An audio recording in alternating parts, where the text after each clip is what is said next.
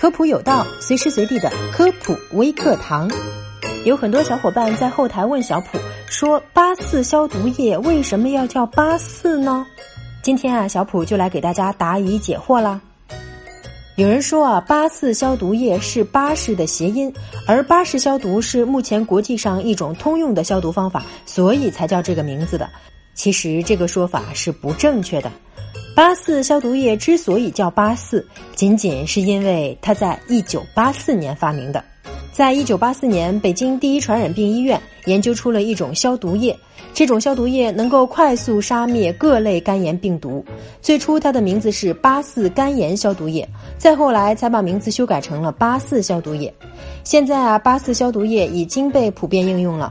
由于它具有强刺激性和腐蚀性，大家在使用的时候千万要注意安全。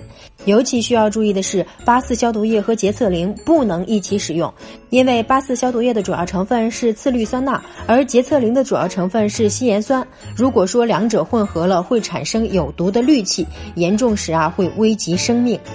好了，以上就是本期科普有道的全部内容了，非常感谢您的收听，下期我们不见不散。